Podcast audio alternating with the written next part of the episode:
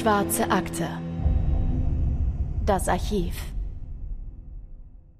Hallo und willkommen zurück zu einer neuen Folge der Schwarzen Akte, wie immer mit meinem Partner in True Crime Anne.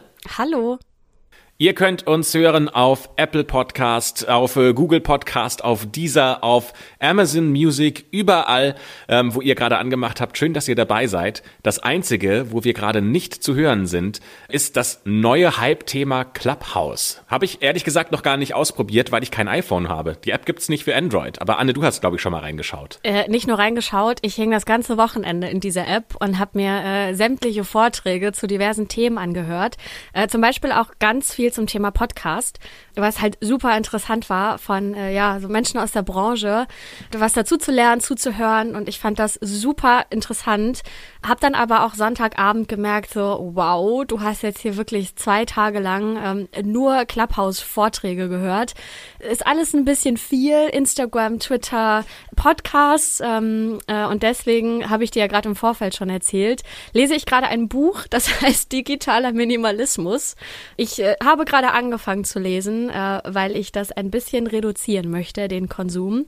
Ähm, genau, kann ich dir ja später nochmal erzählen, wenn ich das Buch ausgelesen habe. Ähm, ja, womit verbringst du dann aber gerade so deine Freizeit? Na, ich bin gerade so ein bisschen auf dem Crime, auf der Crime-Schiene. Nicht was True Crime angeht, sondern äh, fiktionaler Crime.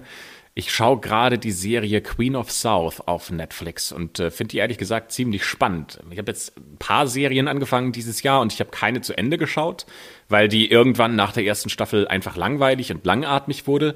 Queen of South schaue ich bisher noch mit sehr großer Begeisterung. Also wer sich dafür interessiert, so um Drogenkartelle und äh, um die mexikanische Mafia. Für den kann die Serie auf jeden Fall sehr spannend sein. Wenn ihr irgendwelche Serienempfehlungen für uns habt, äh, gerade aus dem True Crime Bereich, schickt sie uns gerne. Am besten bei Instagram wahrscheinlich, ne? Da sehen wir das äh, am schnellsten. Würde uns total interessieren, was ihr da gerade schaut. Und wenn ihr Empfehlungen habt, einmal gern rüber zu uns. Es gibt zwei klare Anzeichen, dass man es als Täter oder Täterin wirklich zu einer riesigen Bekanntheit geschafft hat. Erstens, man bekommt von den Ermittlern und von den Medien einen eigenen Namen verpasst, wie zum Beispiel bei unseren Fällen über die Sunset Strip Killer, über Pogo, den Killer Clown oder auch das Ken und Barbie Killer Paar.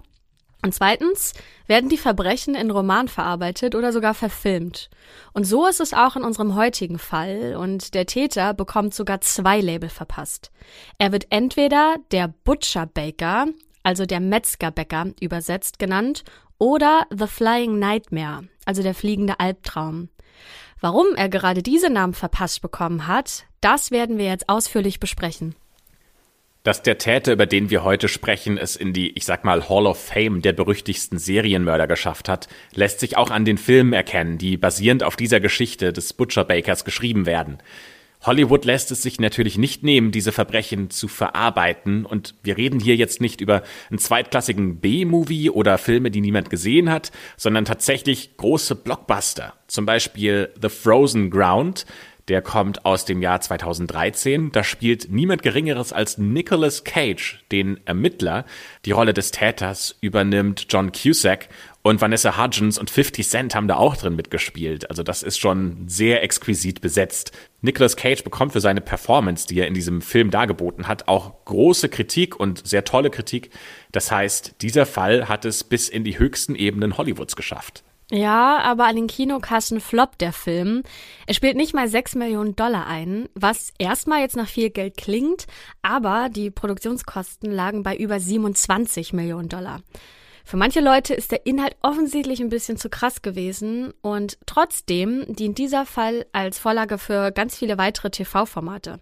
Unter anderem wird er jeweils in einer Folge der TV-Crime-Serie Criminal Minds und Law and Order thematisiert und es gibt auch zahlreiche Fernsehdokus und mehrere Bücher über den Butcher Baker.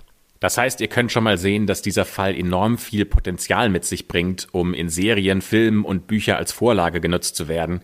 Wir wollen euch jetzt aber nicht länger auf die Folter spannen. Denn es geht hier um einen der schlimmsten und berüchtigsten Serienkiller in der Geschichte Alaskas. Ich glaube, wir sind in den USA schon ziemlich viel von Ost nach West gereist und waren auch mal irgendwo in der Mitte. Aber Alaska, das ist jetzt zum ersten Mal hier in der schwarzen Akte. Denn zwischen 1971 und 1983 tötet dieser Mensch 17 Frauen mindestens. Die genaue Anzahl die werden wir wahrscheinlich nie rausfinden. Und es sind auch nicht nur in Anführungsstrichen die Morde, die diesen Fall so speziell machen, denn es ist die Art und Weise, wie der Butcher Baker seine Opfer tötet. Denn das ist in der Tat, wie vorhin bereits angekündigt, einmalig. Was auch einmalig oder sehr ungewöhnlich zumindest ist, ist das ganz normale Leben, das der Butcher Baker führt. Er hat ein eigenes Geschäft, er hat sich Wohlstand erarbeitet, er hat ein teures Haus in der wohlhabenden Gegend, er ist verheiratet und er hat zwei Kinder. Damit wäre er zum Beispiel das krasse Gegenteil zum Juna-Bomber. Der wollte ja so isoliert wie möglich wohnen. Ganz im Gegenteil beim Butcher Baker, der hat viele Freunde, der hat viele Nachbarn, die ihn mögen und ist auch als Geschäftspartner beliebt und geachtet. Das heißt eigentlich total komisch, dass der so viele Verbrechen begeht, weil er ja ein sehr hohes Risiko hat wenn seine Verbrechen ja auffliegen, dann verliert er all das, wovon eigentlich viele Leute träumen. Sein ganz mühsam aufgebautes Leben wäre dann einfach dahin. Deswegen stellen wir uns auch die Frage, wie aus einem augenscheinlich unscheinbaren Typen eins der schlimmsten Monster in der Geschichte Alaskas werden konnte. Am 13. Juni 1983 rennt eine junge Frau über die Sixth Avenue in Anchorage in Alaska. Die als 17-jährige Cindy Paulson ist halbnackt, barfuß und mit Handschellen gefesselt. Anchorage hat Anfang der 80er Jahre knapp 200.000 Einwohner und die Sixth Avenue zieht sich durch die ganze Stadt und ist eine der wichtigsten Shoppingmeilen. Da ist also immer irgendwas los. Die Straße beginnt am Rande eines kleinen Flugfeldes und führt über den Busbahnhof bis nach Downtown. Und dort endet sie am Fluss Nick. In der Sixth Avenue schafft es Cindy Paulson, einen vorbeifahrenden Laster anzuhalten. Klar, der Fahrer des Lasters steigt sofort aus. Der sieht eine junge Frau am Straßenrand, die fürchterlich aussieht. Und er ist bestürzt über das Aussehen der jungen Frau. Diese Frau bittet ihn, sie sofort von hier wegzubringen. Sie schreit ihn förmlich an. Und da schießt auch diesem Lasterfahrer das Adrenalin ins Blut. Der weiß ja noch gar nicht, was überhaupt los ist. Vielleicht ist er ja in diesem Moment auch in Gefahr. Und das heißt für ihn rein in den Laster, so schnell wie möglich weg von hier und die Frau nimmst du mit. Der Fahrer hilft dem panischen Mädchen hoch auf den Beifahrersitz des Trucks, rennt zur Fahrerseite und schießt los. Der Fahrer dieses Trucks bringt die junge Frau dann zum Restaurant Mush Inn. Dort springt sie aus dem LKW, was mit gefesselten Händen gar nicht so einfach ist, läuft hinein und bittet dort einen Mitarbeiter des Restaurants, jemand für sie anzurufen, der sich im Big Timber Motel aufhält. In der Zwischenzeit verständigt der Truckerfahrer Robert Yunt die Polizei und meldet diesen Vorfall. Als die Beamten in diesem Restaurant im Mush Inn eintreffen, ist Cindy Paulson aber schon verschwunden. Die Mitarbeiter des Restaurants sagen aus, dass sich die junge Frau sofort ein Taxi gerufen hat und zum Big Timber Motel gefahren ist. Da fahren dann die Beamten ebenfalls hin und schauen dort nach und im Zimmer 110 finden sie tatsächlich eine völlig verstörte und total verängstigte junge Frau, die noch immer Handschellen anhat. Ja, und Cindy erzählt den Beamten dann echt eine krasse Geschichte, denn die 17-Jährige sagt, dass sie von einem Mann in sein Auto gelockt wurde. Und dieser Mann bot ihr 200 Dollar für Oralsex, denn Cindy Paulson verdient ihr Geld zu dieser Zeit als Prostituierte und erotische Tänzerin. Als sie ins Auto einstieg, zog der Unbekannte allerdings einen Revolver und bedrohte sie damit. Er legte ihr Handschellen an und gemeinsam fuhren sie dann zu einem Haus in das Viertel Muldoon, das am östlichen Rand von Anchorage liegt. Muldoon ist ein ja eher gutes Viertel in der Stadt, weit weg vom Straßenstrich, den Zuhältern und Drogendealern in Downtown. In diesem Haus sieht Cindy dann ganz viele Jagdtrophäen an den Wänden. Da hängen überall präparierte Tierschädel und Geweihe, aber nicht nur von Tieren aus dem Wald, wie man es jetzt vielleicht von einem Jäger erwarten würde, sondern auch sehr seltene Gegenstände, wie zum Beispiel Stoßzähne von Walrossen und auch auf dem Boden liegen Tierfälle, die sie nicht zuordnen kann. Der Täter bringt Cindy in den Keller. Der ist komplett mit Schallschutzmatten verkleidet, damit der Täter sich ungestört an seinen Opfern vergehen kann. Das heißt, wenn sie schreit und wenn sie nach Hilfe ruft, dann dringt das nicht nach außen und ja, nach Hilfe rufen ist aussichtslos. Der Täter zog sein Opfer dann aus, fesselte sie an einen Pfosten und begann sie zu foltern. Dann fiel er über das wehrlose Mädchen her und vergewaltigte sie. Anschließend legte er sich selbst auf ein Sofa, das im Keller steht, und hat dort eine Weile geschlafen. In der Zwischenzeit fürchtete Cindy Paulson, die ja noch immer gefesselt war, um ihr Leben. Ja, der Täter hat sich deswegen aufs Sofa gelegt, weil er versucht hat, seine Kräfte zu sammeln, denn er war mit Cindy nach der Entführung, Folter und Vergewaltigung noch lange nicht fertig. Nachdem er von seinem Schläfchen aufgewacht ist, befreite er sie erstmal vom Pfosten, fesselte dann aber ihre Hände mit Handschellen und zerrte sie zurück in sein Auto. Er hat sie auf den Rücksitz geworfen und sich selbst ans Steuer gesetzt. Gemeinsam fährt er mit ihr rund vier Kilometer zum Merrill Field Airport. Das ist ein kleiner Stadtflughafen, das heißt, hier heben keine großen Linienflüge ab, sondern nur Kleinflugzeuge von Privatpersonen. Da gibt's in Alaska einige von diesen Flughäfen. Das liegt daran, dass viele Stellen in Alaska halt nur mit einem Boot oder mit einem Flugzeug zu erreichen sind. Das heißt, es ist ein gängiges Fortbewegungsmittel für die Einwohner. Ein eigenes Flugzeug ist also nicht wie bei uns jetzt ein purer Luxus, sondern einfach häufig sogar lebensnotwendig. Der Täter sagt Cindy, dass er sie sofort töten wird, wenn sie irgendwie versucht, Aufmerksamkeit auf sich zu ziehen. Auf der Fahrt erklärte der Täter Cindy, dass er mit ihr in eine Hütte des entlegenen Matanuska Susitna-Tals fliegen möchte.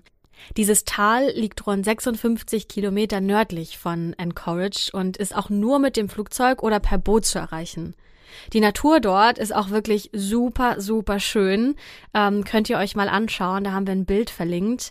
Es gibt sehr viele Berge, Seen, Flüsse, große Mischwälder und alles ist ganz unberührt von menschlicher Zivilisation.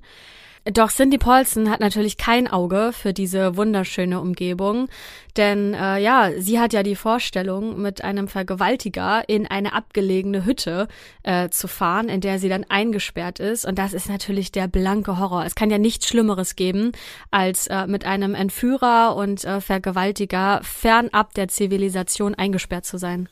Und spätestens, wenn sie da angekommen ist, ist Cindy auch klar, da gibt es dann keine Hilfe mehr und wahrscheinlich wird sie aus diesem wunderschönen Tal nicht mehr zurückkommen. Das heißt, irgendwie muss sie es schaffen, jetzt aus den Klauen ihres Täters und ihres Entführers rauszukommen. Aber noch sind die beiden erstmal auf dem Flughafen. Der Täter fährt auf dem Flugfeld zu seiner Maschine und stellt dort sein Auto ab. Während Cindy auf dem Rücksitz kauert, belädt der Täter sein Flugzeug. Cindy sieht, wie er ein Gewehr ins Flugzeug legt. Während der Täter dann noch beschäftigt ist, weitere Ladungen in dieses Flugzeug reinzuladen, sieht Cindy Paulson eine Gelegenheit zur Flucht. Ja, ihre einzige Chance zu überleben ist jetzt abzuhauen. Auch wenn das Risiko ziemlich hoch ist, zwängt sie sich trotzdem mit gefesselten Händen von hinten auf den Fahrersitz, weil die hinteren Türen sich nicht öffnen lassen von innen. Und sie öffnet vorsichtig die Fahrertür und rennt los. Sie rennt um ihr Leben und nach wenigen Augenblicken bemerkt der Täter auch ihre Flucht und nimmt die Verfolgung auf. Doch Cindy ist sehr sportlich und fit und der Täter kann sie nicht einholen. Obwohl sie keine Schuhe trägt äh, und barfuß über die raue Betonpiste des Flugfeldes laufen muss. Ja, und sie wurde angetrieben durch das Adrenalin, das jetzt durch ihren Körper strömt. Also sie selbst hat wohl gar nichts gefühlt in diesem Moment und ist einfach um ihr Leben äh, gelaufen.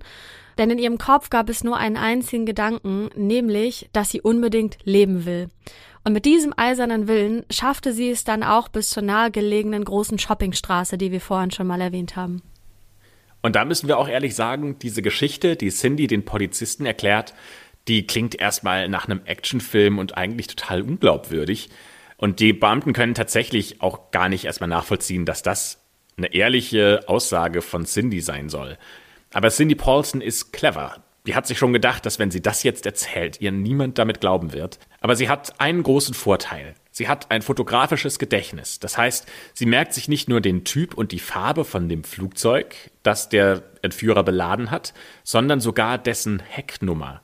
Damit ist es natürlich erstmal ein Kinderspiel, ihren Entführer zu identifizieren. Jetzt ist ja aber das Problem, sie kann ja alles erzählen und irgendwie muss man das nachvollziehen können.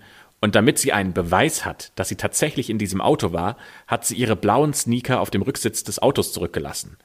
Sie kann auch noch weitere Details über den Täter nennen. Zum Beispiel sagt sie, dass der Täter beim Sprechen stottert. Ja, und sie kann noch mehr, nämlich das Haus und den Keller beschreiben, in dem sie gefangen gehalten wurde. Und sie kann sogar noch on top sagen, wo genau sich dieses Haus befindet. Diese eindeutigen und detaillierten Hinweise überzeugen die Ermittler dann auch letztendlich. Ich meine, sowas denkt sich ja eigentlich niemand aus, so eine Geschichte. Und deswegen nimmt die Polizei auch die Ermittlungen auf, weil sie ihr glauben. Und wer dieser Flugzeughalter ist, ist natürlich schnell ermittelt. Der Mann heißt Robert Hansen. Er ist 44, verheiratet, hat zwei Kinder und hat eine eigene Bäckerei in Anchorage. Robert Hansen führt ein vollkommen unspektakuläres Leben und er ist total unauffällig. Mit seiner Hornbrille und auch der zurückfrisierten Tolle wirkt er eher so, als wäre er so ein bisschen aus der Zeit gefallen. Heute würde man wahrscheinlich sagen, das ist ein Nerd. Äh, wenn ihr euch das anschauen wollt, dann guckt doch auch gerne mal in der Beschreibung dieser Folge nach. Da haben wir Fotos von Robert Hansen verlinkt. Die Ermittler fahren jetzt also zum Haus von diesem Robert Hansen und dort angekommen staunen sie gar nicht schlecht, denn die Beschreibung des Hauses, die ihnen Cindy gegeben hat, trifft zu 100 Prozent zu. Robert Hansen selbst öffnet den Ermittlern dann auch die Tür und er wirkt sehr ruhig, kontrolliert und spricht leise. Und auf diese schweren Vorwürfe, mit denen er jetzt konfrontiert wird, sagt er, dass die Prostituierte Cindy Paulson ihn, den gut bürgerlichen, verheirateten Familienvater, erpressen wollte, weil die beiden sich angeblich nicht über einen Sexdeal einig werden konnten. Als er nicht auf ihre Erpressungsversuche einging, versuchte sie ihm das Leben zur Hölle zu machen. Aber die ganzen Indizien sprechen halt gegen ihn. Ich meine, wer versucht schon, sich für einen misslungenen Erpressungsversuch zu rächen, indem er zuerst seine blauen Turnschuhe ins Auto des Erpressten versteckt und dann halbnackt, barfuß und mit Handschellen gefesselt über ein Flugfeld rennt? Aber Robert Hansen war auch in der kurzen Zeit nach Cindy Paulsons Flucht nicht untätig. Der hat nämlich seinen Kumpel John Henning gebeten, ihm ein falsches Alibi zu geben. Und der macht das natürlich, ohne das zu hinterfragen, weil die beiden einfach sehr gute Freunde sind. Auch die Polizisten, die Robert Hansen befragen, sind trotz dieses Alibis nicht restlos von seiner Unschuld überzeugt. Aber der Leiter der Abteilung für sexuelle Übergriffe sieht es erstmal vollkommen anders. Der sagt nämlich nicht, wir müssen jetzt über Schuld und Unschuld diskutieren, sondern darüber, ob wir hier überhaupt einen Fall haben oder nicht. Denn selbst wenn es einen sexuellen Übergriff gegeben haben sollte, dann sagt dieser Leiter der Abteilung, das gehört zum Berufsrisiko von Prostituierten. Und diese Auffassung teilt auch Robert Hansen, der sagt bei einer Vernehmung, sie können keine Prostituierte vergewaltigen. Krasse Aussage. Ja, voll. Und diese Beurteilung wird später vom leitenden Staatsanwalt Frank Rothschild auch massiv kritisiert. Denn der Abteilungsleiter bewertet weniger die Beweise, sondern lässt sich von seiner tiefen Abneigung gegenüber Prostituierten leiten.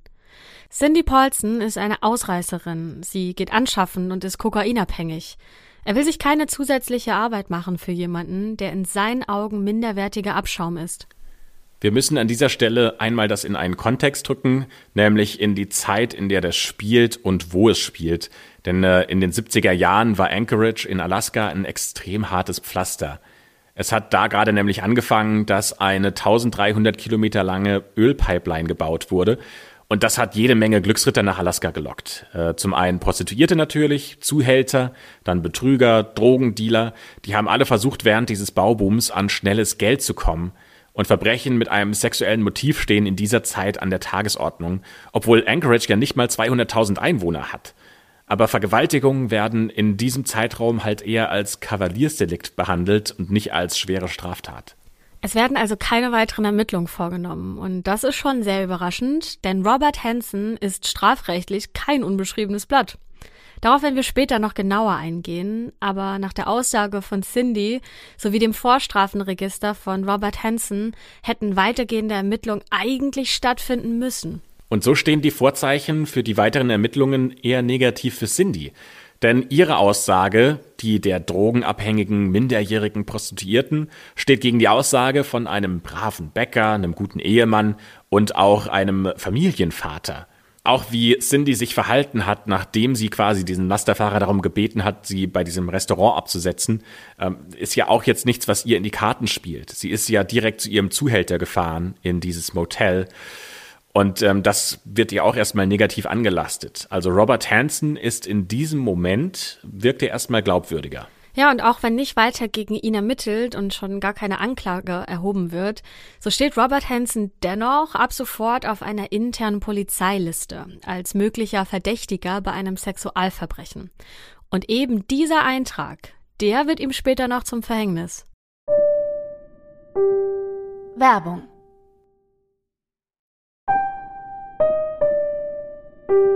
Werbung Ende um das zu verstehen, müssen wir ein paar Monate zurückgehen. Nämlich neun Monate vor der Vergewaltigung von Cindy Paulson wird am 12. September 1982 eine Frauenleiche entdeckt. Sie liegt in einem flachen Grab am Ufer des Flusses Neck und diese Frau wurde in den Rücken geschossen. Es ist die 23-jährige Sherry Morrow, die zehn Monate vorher von ihrem Freund als vermisst gemeldet wurde. Es gibt aber ein Detail an dieser Leiche, das die Ermittler überrascht. Das hängt mit ihrer Kleidung zusammen. Denn Sherry Morrow wurde erschossen. In ihrer Kleidung gibt es allerdings kein Einschussloch. Das heißt, entweder muss der Täter sie nackt erschossen haben und sie danach angezogen haben, oder er hat ihre Kleidung nach der Tat gewechselt. Warum ein Täter sowas tun soll, da tappen die Ermittler vollkommen im Dunkeln und dieser Fall stellt sie vor ein großes Rätsel. Genau ein Jahr später wird am 2. September 1983, also nicht mal drei Monate nach der Entführung und Vergewaltigung von Cindy Paulson, die Leiche von Paula Golding gefunden. Genau wie Cindy ist Paula Golding erst 17 Jahre alt und genau wie das Mordopfer Sherry Morrow wurde auch Paula Golding in den Rücken geschossen und am Fluss Nick verscharrt. Und, das stimmt hier auch wieder überein, die Kleidung von Paula Golding weist kein Einschussloch auf. Die beiden Fälle von Paula Golding und Sherry Morrow sind absolut identisch und auch die Mordwaffe ist dieselbe. Es muss sich also um ein und denselben Täter handeln. Doch noch immer haben die Ermittler keinen Hinweis auf den Täter, bis auf dieses eine sehr ungewöhnliche Detail mit der Kleidung. Für die Ermittler steht aber fest, das muss etwas zu bedeuten haben. Ja, nur was? Detective Glenn Floth von den Alaska State Troopers ist der leitende Ermittler in beiden Fällen und der zieht den FBI-Agenten John Douglas in diesem Fall hinzu. Dieser FBI-Agent ist ein Spezialist im Erstellen von kriminalpsychologischen Profilen. Das ist damals noch eine sehr junge Disziplin. Wir nennen das heute Täter-Profiling. Aber zu dieser Zeit, also in den 70er Jahren, kann man sagen, war die ungefähr fünf Jahre alt und noch nicht sehr ausgereift. Der Profiler stellt zuerst einmal eine Verbindung zwischen zwei weiteren Frauenleichen her. Am 21. Juli 1980 wird in der Eklutna Lake Road eine tote Frau gefunden, ebenfalls in einem flachen Grab verscharrt. Die Eklutna Lake Road liegt rund 50 Kilometer nordöstlich von Anchorage, ein paar Kilometer vom Fluss Nick entfernt. Eine Identifizierung der Leiche war allerdings nicht mehr möglich, da sie von Bären angefressen wurde. Die Polizisten müssen sogar einen Bären erschießen, der sich über die Leiche hermachte, als sie den toten Körper gerade bergen wollten. Der Gerichtsmediziner kann immerhin noch feststellen, dass sie erstochen wurde, und zwar mit einem Messer in den Rücken. Etwas ist hier aber besonders auffällig, denn die Frau ist vollkommen nackt und nur in einen Schlafsack gehüllt. Außerdem wird Ende Juli 1980 die stark verweste Leiche von Joanna Messina in einer Kiesgrube in der Nähe von Anchorage entdeckt. Ihr wurde ebenfalls in den Rücken geschossen. Wie sich herausstellt, mit der gleichen Waffe, mit der auch die anderen beiden oder die ersten beiden, über die wir gesprochen haben, Sherry Morrow und Paula Golding getötet wurden. Neben der Tatwaffe haben die drei Opfer Paula Golding, Sherry Morrow und Joanna Messina aber auch eine weitere Gemeinsamkeit. Alle drei sind im Sexbusiness tätig. Sie arbeiteten als Prostituierte oder Tänzerin in Table Dance Bars nur bei dem Opfer, das in der Eklutna Lake Road gefunden wurde, weiß man das nicht ganz so sicher, denn sie konnte ja nicht identifiziert werden. Dennoch ist sich der FBI-Profiler John Douglas sicher, dass alle Opfer demselben Täter zuzuschreiben sind. Die Taten müssen also seiner Meinung nach alle ein sexuelles Motiv haben. Und noch eine Sache hilft ihm weiter, den Täter weiter einzugrenzen, nämlich die Fundorte der Leiche. Weil die Gräber in einem abgelegenen Gebiet liegen, muss der Täter nämlich auf jeden Fall ein Boot oder ein Flugzeug haben. Das heißt, er braucht auf jeden Fall Geld, um dieses Boot oder dieses Flugzeug zu kaufen und zu unterhalten. Das heißt wiederum weitergedacht, der Täter ist entweder erfolgreicher Geschäftsmann oder er hat eine gehobene Position in einem Unternehmen. Auch dass er sich Stripperinnen und Prostituierte leisten kann, deutet auf eine gute finanzielle Situation hin. Und der Täter muss aus der Gegend stammen. Ein Fremder wäre nämlich in der Wildnis, in der diese Leichen liegen, absolut aufgeschmissen. In seinem kriminalpsychologischen Profil stellt der FBI-Agent John Douglas außerdem fest, dass der Täter ein erfahrener Jäger sein muss und zudem nur ein sehr geringes Selbstwertgefühl hat. Wahrscheinlich hat der Täter in seiner Vergangenheit schlechte Erfahrungen mit Frauen gemacht, denn der FBI-Profiler geht davon aus, dass der Täter Andenken, wie zum Beispiel den Schmuck seiner Opfer, aufbewahrt. Das gibt ihm das Gefühl der Macht, da er sich mit Hilfe dieser Opfersouvenirs immer an seine Überlegenheit erinnern kann. Ich finde das schon heftig, zu welchen Schlüssen und wie auch präzise die von diesem Profiler sind, obwohl er ja eigentlich nur sehr wenig Informationen über den Täter hat. Weil in unserem Fall gibt es ja bisher nur ein paar Leichen. Ähm, die mussten ja auch erstmal zusammengeführt werden. Dann wurden die unterschiedlich getötet. Eine wurde von hinten erstochen, ein paar wurden erschossen. Und äh, was man dann auch noch wusste, ist, dass sie bei der Tat nackt waren. Das finde ich schon wirklich beeindruckend. Ja, dieses beschriebene Täterprofil passt ja wirklich zu 100 Prozent auf Robert Hansen. Lassen Sie jetzt aber erstmal in seine Vergangenheit schauen, denn da wird, glaube ich, so einiges klar. Robert Christian Hansen, das ist sein voller Name, wird am 15. Februar 1939 in Astorville in Iowa geboren. Das ist eine Kleinstadt im mittleren Westen der USA, die damals gerade 5000 Einwohner hat. Die Beziehung zu seinem Vater ist sehr gestört und sehr schwierig, denn der Vater ist äh, ein Einwanderer aus Dänemark. Nicht deswegen ist sie gestört und schwierig, sondern weil der Vater extrem dominant ist. Er hat seine eigene Bäckerei und verlangt sehr viel von seinem Sohn. Während nämlich die Klassenkameraden ins Kino gehen können oder einfach mal nach der Schule abhängen, muss der junge Robert oft bis zwei Uhr morgens in der Backstube mitschuften und diese Bäckerei mit am Leben halten. Das heißt, Freizeit hat Robert in dieser Zeit gar keine und deswegen auch keine Freunde. Und hinzu kommt, dass Robert unter sehr starker Akne leidet und deswegen auch auffällige Narben in seinem Gesicht zurückbleiben. Zudem hat er noch eine schwächliche Körperstatur und er stottert. Von seinen Mitschülern wird er ständig gehänselt und so zum Außenseiter gemacht. Das macht ihm zu schaffen, vor allem, dass die Mädchen ihn auch auslachen. Er wünscht sich eigentlich nichts mehr als eine Freundin, aber er bekommt nur Ablehnung. Das heißt, in ihm staut sich immer mehr Wut auf die Schule auf und auch auf Frauen und auf seine Mitschüler, und je länger dieses Mobbing dauert, desto mehr verwandelt sich diese Wut, die er hat, in abgrundtiefen Hass. Vor allen Dingen dann eben auf Frauen projiziert. Wenn er dann mal doch ein bisschen Freizeit hat, dann verbringt er diese Zeit gern alleine und lässt seine aufgestaute Wut beim Bogenschießen und beim Jagen raus. Das macht ihm Spaß. Hier fällt es als Einzelgänger nicht so auf, äh, weil dafür braucht man ja keine Freunde, um das auszuüben und mit dem Bogen oder dem Gewehr im Anschlag verspürt er zum ersten Mal eine gewisse Macht. Alleine in den Wäldern Iowas ist er mit seinen Waffen im Anschlag plötzlich wer. Er fühlt sich nicht mehr als einsamer, gemobbter Loser. Um dann auch mal rauszukommen aus diesem kleinen Ort und von zu Hause wegzukommen, tritt er 1957 in die US Army ein, nachdem er die Schule verlassen hat. Dort hat er dann auch ein Jahr lang gedient, Danach ist er dann zur örtlichen Polizeiakademie gegangen. Ähm, da darf er dann natürlich auch weiter seinem geliebten Hobby weitergehen und darf mit Waffen hantieren. Dann passiert das, was er sich so lange gewünscht hat. Er lernt ein Mädchen kennen. Sie ist ein bisschen jünger als er, die verlieben sich ineinander, sie werden ein Paar und tatsächlich im Sommer 1960 heiraten die beiden. Ja, jetzt könnte man annehmen, dass sein Leben endlich einen normalen Verlauf annimmt oder sich zumindest so entwickelt, wie sich das viele Menschen wünschen. Er ist endlich weg von seinem herrischen Vater, er hat einen eigenen Job, er wird nicht mehr gemobbt und hat sogar eine Frau. Das heißt, an sich hat er jetzt ja alles, was er sich immer gewünscht hat. Das Einzige, was immer noch tief in ihm sitzt, ist der Hass, der sich in ihm während der Schulzeit aufgebaut hat. Der sitzt einfach zu tief, als dass er ihn einfach vergessen könnte. Dieser Hass zerreißt ihn beinahe. Nur wenige Monate nach seiner Hochzeit fackelt er im Herbst 1960 die Schulbusgarage seiner alten Highschool ab um sich für diese ganzen Demütigungen, die er während seiner Schulzeit erlitten hat, zu rächen. Am 7. Dezember 1960 wird Robert daher zu einer dreijährigen Gefängnisstrafe verurteilt. Da ist er gerade mal 21. Seine Frau ist natürlich alles andere als begeistert und reicht daraufhin sogar die Scheidung ein.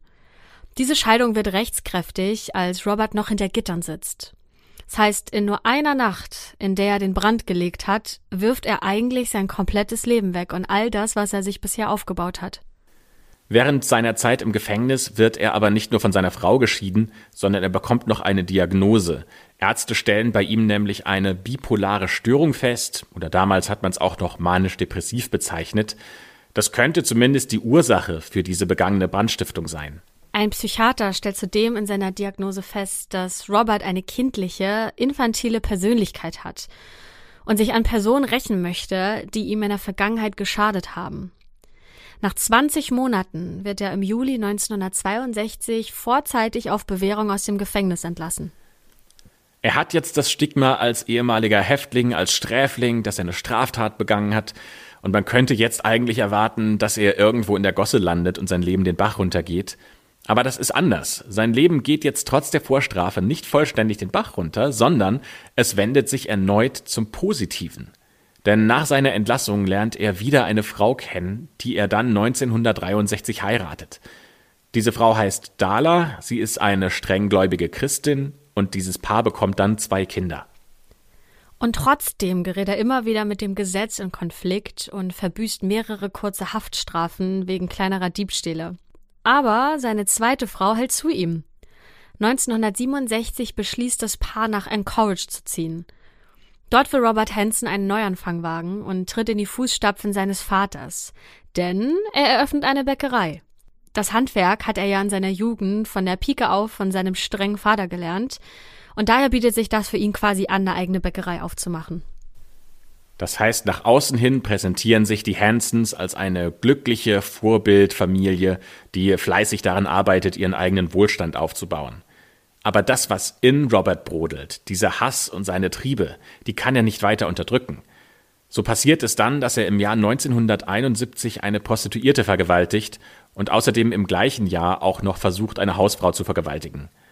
Im Dezember 1971 wird er dann verhaftet. Später wird er zu fünf Jahren Haft wegen dieser versuchten Vergewaltigung verurteilt. Es bleibt allerdings nur bei der Verurteilung zur versuchten Vergewaltigung. Also es wird nicht äh, wegen einer vollendeten Vergewaltigung ermittelt. Das liegt einfach daran, dass wir ja schon gesagt haben, dass in dieser Zeit Prostituierte in Anchorage einfach kein Standing hatten und Vergewaltigungsvorwürfe eher so eine Art Kavaliersdelikt waren. Allerdings muss er nur sechs Monate seiner Strafe im Gefängnis absitzen, denn danach wird er ein Freigänger und darf sogar wieder arbeiten gehen. Allerdings darf er nicht zu Hause übernachten. Trotz dieser schweren Vergewaltigungsvorwürfe und der Verurteilung verlässt ihn seine zweite Frau aber immer noch nicht. Was vermutlich aber viele an ihrer Stelle getan hätten, aber ihr christlicher Glaube verbietet eine Trennung. Wer aber jetzt glaubt, dass ihn die zahlreichen Haftstrafen zum Guten bekehrt haben, der liegt leider falsch. 1976 gilt seine Haftstrafe wegen der versuchten Vergewaltigung als offiziell verbüßt. Doch nur kurz darauf klaut er in einem Krankenhaus in Anchorage eine Kettensäge und wird erneut zu fünf Jahren Gefängnis verurteilt.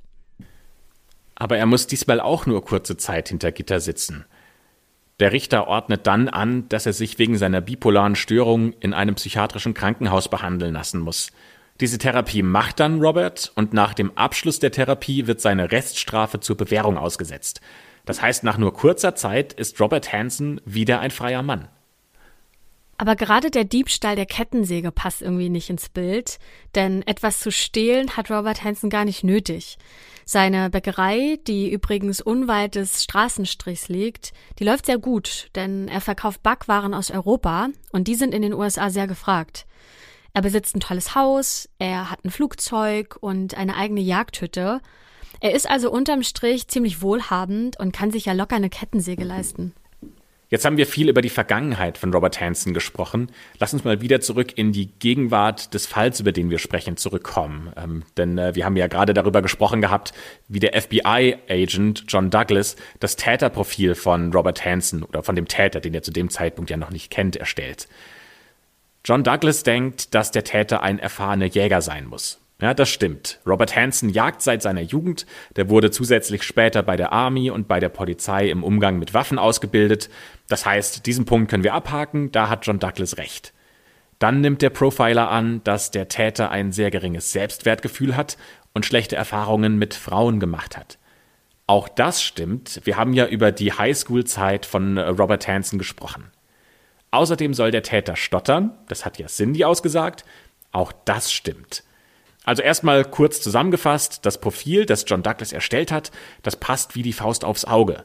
Jetzt muss die Polizei nur noch, in Anführungszeichen, den passenden Täter zum erstellten Profil finden.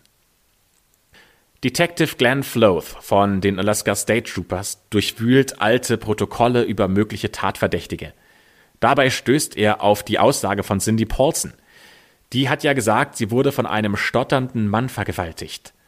Von Cindy Paulson lässt er sich dann den Tathergang noch einmal ganz genau beschreiben. Und ihre detaillierten Schilderungen, nur zur Erinnerung, sie hat ein fotografisches Gedächtnis, die hat sich wahrscheinlich eine ganze Menge Sachen gemerkt, die reichen aus, um einen Durchsuchungsbefehl für Robert Hansons Haus, sein Auto und sein Flugzeug bei einem Staatsanwalt zu erwirken. Am 27. Oktober 1983, also gut vier Monate nach der Vergewaltigung von Cindy Paulson und nur sieben Wochen nach dem Fund der Leiche von Paula Golding, werden die Objekte durchsucht. Und die Ermittler werden sogar fündig, denn sie entdecken Schmuck, den die getöteten Frauen bei ihrem Verschwinden trugen. Aber es gibt noch zahlreiche weitere Schmuckstücke, die nicht den entdeckten Opfern zugeordnet werden können. Was sie finden, ist alles billiger Modeschmuck, der keinen materiellen Wert hat, den Ermittlern fallen außerdem noch Ausweise und Kreditkarten der Opfer und äh, weiteren Frauen in die Hände. Und sie stoßen auf ein Versteck im Dachboden, in dem sie mehrere Schusswaffen finden. Außerdem stoßen sie auf ein Versteck im Dachboden, in dem mehrere Schusswaffen deponiert sind, zum Beispiel eine Ruger Mini 14. Den bedeutendsten Fund allerdings machen die Polizisten in einem Bettkasten. Denn dort finden sie eine Flugkarte, auf der mehrere Stellen mit einem großen X markiert sind. Die Polizisten checken, was es mit diesen roten Xen auf sich hat, und an diesen Stellen finden sie heraus, sind die Gräber der ermordeten Frauen markiert, die sie bisher schon gefunden haben. Aber es gibt mehr Xe auf der Karte als Frauen, von denen sie wissen, wo sie gestorben sind. Ja, das heißt, dass die Beweislage gegen Robert Hansen sehr erdrückend ist. Er hingegen leugnet beharrlich, irgendwas mit diesen Morden zu tun zu haben. Als aber auch noch die ballistische Untersuchung ergibt, dass die Tatwaffe, diese Ruger Mini 14, Robert Hansen gehört und damit Sherry Morrow, Joanna Messina und Paula Golding erschossen wurden, da hält er diesem Druck nicht mehr stand und alles platzt aus ihm heraus. Zunächst beschuldigt er allerdings die Frauen, dass sie selbst schuld an den Taten seien, und dann versucht er die Taten zu rechtfertigen. Letztendlich gibt er aber ein Geständnis ab. An dieses Verhör kann sich der leitende Staatsanwalt noch sehr gut erinnern. Er beschreibt das folgendermaßen. Er sagt, er war ein kleiner Kerl. Er wirkte wie ein sanfter Typ. Plötzlich wurde sein Gesicht rot und die Haare standen in seinem Nacken hoch. Da zeigte sich das Monster. Er ist völlig ausgerastet. Er hat zehn Minuten lang die Ermittler angeschrien. Am Ende schildert Robert seine Taten auch sehr detailliert und seine Vorgehensweise war dabei immer gleich. Er hat sich junge Frauen ohne familiäre Bindung gesucht. Meistens waren es Ausreißerinnen, die in Encourage als Prostituierte ihr Glück versuchten, denn sie werden ja von niemandem vermisst. Er lockte sie dann in sein Auto, bedrohte sie mit der Waffe und vergewaltigte sie anschließend. Das geschah entweder in seinem Haus, was aber nur möglich war, wenn seine Frau mit den Kindern gerade nicht zu Hause war, was sogar relativ oft der Fall war, da Darla Hansen als Lehrerin arbeitete und die Schulferien oft genutzt hat, um mit ihren Kindern zu ihrer Familie nach Arkansas zu fliegen. Oder Robert flog mit seinen Opfern in das bereits erwähnte abgelegene Tal, und dort wurde es dann richtig brutal. Die Opfer, an denen er sich zu Hause vergeht, lässt er meistens sogar wieder frei. Er fühlt sich dabei sicher, weil er seinen Opfern droht, dass sie nicht zur Polizei gehen sollen, weil er sagt, wenn ihr dahin geht, dann glaubt euch doch eh keiner. Und damit hat er ja leider auch recht, denn er kam damit sehr oft durch. Für die Opfer, mit denen er ins Tal flog, gab es dann kein Zurück mehr. In seiner Jagdhütte folterte und vergewaltigte er sie, und anschließend hat er sie nackt in die Wälder entlassen und hat ihnen zunächst einen kleinen Vorsprung gelassen. Doch dann ist er hinterher, nämlich auf die Jagd, also in dem Fall ja sogar auf Menschenjagd. Mit dem Schlepptau hat er dann sein Gewehr, über das wir schon gesprochen haben, diese Ruger Mini 14. Das ist eigentlich ein Gewehr, das zum Erlegen von Großwild benutzt wird, aber er verfolgt damit seine Opfer. Robert Hansen will nicht nur, dass seine Opfer tot sind, sondern er hat Spaß daran, diese Todesangst zu fühlen und er genießt das Gefühl der Macht, das er als Jäger hat. Deshalb ballert er auch nicht einfach drauf los, wenn er seine Opfer entdeckt. Er lässt sich Zeit. Er wartet dann auf den perfekten Augenblick für den sogenannten Killshot. Das ist ein Begriff aus der Jägersprache. Diesen Killshot benutzen Jäger, damit sie wild mit nur einem Schuss erlegen. Dieser Schuss wird auf die Stelle abgefeuert, wo sich das Herz und auch die anderen lebenswichtigen Organe befinden. Alle Opfer von Robert werden mit einem einzigen Schuss in den Rücken erlegt, in Anführungszeichen. Dann zieht er die Opfer wieder an und verscharrt sie in flach ausgehobenen Gräbern. Warum er seinen Opfern vor dem Vergraben wieder Kleidung anlegt, das konnte er übrigens selbst nicht erklären. Vielleicht wollte er es auch einfach nur nicht erklären. Am Ende einigt er sich mit der Staatsanwaltschaft auf eine Art Deal. Offiziell wird er nur wegen des Mordes an Cherry Morrow, Joanna Messina, Paula Golding und dem Opfer, das an der Eklutner Lake Road gefunden wurde, angeklagt. Dazu kommt dann auch noch die Entführung und Vergewaltigung von Cindy Paulson. Im Gegenzug führt er die Ermittler zu den Gräbern, die auf dieser Karte markiert wurden. Denn ohne seine Hilfe hätte die Suche in dem unzugänglichen Gelände nämlich wohl Jahre gedauert. Am Ende gibt Robert Hansen dann zu, ab 1971 mindestens 30 Frauen in Alaska vergewaltigt zu haben.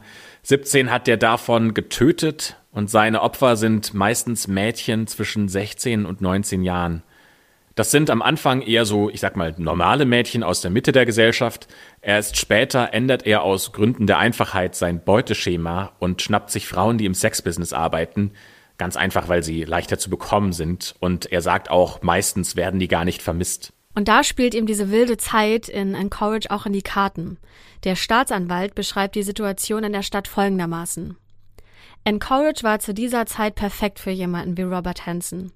Es war ein idealer Ort für ihn, um leicht an seine Opfer zu kommen. Frauen, die niemand vermisst. Und dass Frauen damals dort plötzlich verschwunden sind, war völlig normal. Ja, ob äh, Robert Hansen bei dem Umzug nach Alaska das schon wusste und deshalb diesen Ort ausgewählt hat, das ist nicht bekannt. Ob das wirklich alle Opfer waren von Robert Hansen, das bezweifeln die Ermittler. Aber ohne seine Mithilfe können sie nichts machen, weil es einfach sehr schwer ist, ihm andere Morde nachzuweisen unter anderem auch deswegen, weil es so schwer ist, die Leichen dafür zu finden. Am 18. Februar 1984 wird Robert Hansen dann zu, aufgepasst, 461 Jahren plus lebenslanger Haft ohne Aussicht auf Bewährung verurteilt. Nach 30 Jahren in Haft stirbt Robert Hansen dann am 21. August 2014 im Alter von 75 Jahren im Alaska Regional Hospital in Anchorage. Seine Frau lässt sich übrigens erst 1986 scheiden, nach 23 Jahren Ehe. Was mich da ehrlicherweise verblüfft hat, ist, dass sie noch nicht mal Ahnung davon hatte, was ihr Mann da eigentlich treibt. Es hat mir schon ein paar Mal angesprochen, bei anderen Fällen auch, dass es solchen Tätern sehr leicht fällt, dieses Doppelleben zu führen. Die hat ja mit ihrem Mann 20 Jahre zusammengelebt. Die hatten zwei gemeinsame Kinder. Die haben sich Bett und Tisch geteilt und trotzdem weiß sie irgendwie nichts über die dunkelsten Geheimnisse ihres Partners. Das ist schon echt schockierend für sie. Wahrscheinlich auch ein ganz krasser Moment, in dem sie realisieren musste, was ihr Mann da eigentlich in den letzten Jahren gemacht hat.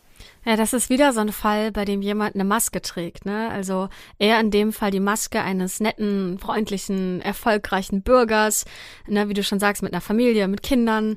Doch hinter der Fassade hat sich dann das Grauen, ähm, nämlich in Form einer der brutalsten Serienmörder der USA versteckt.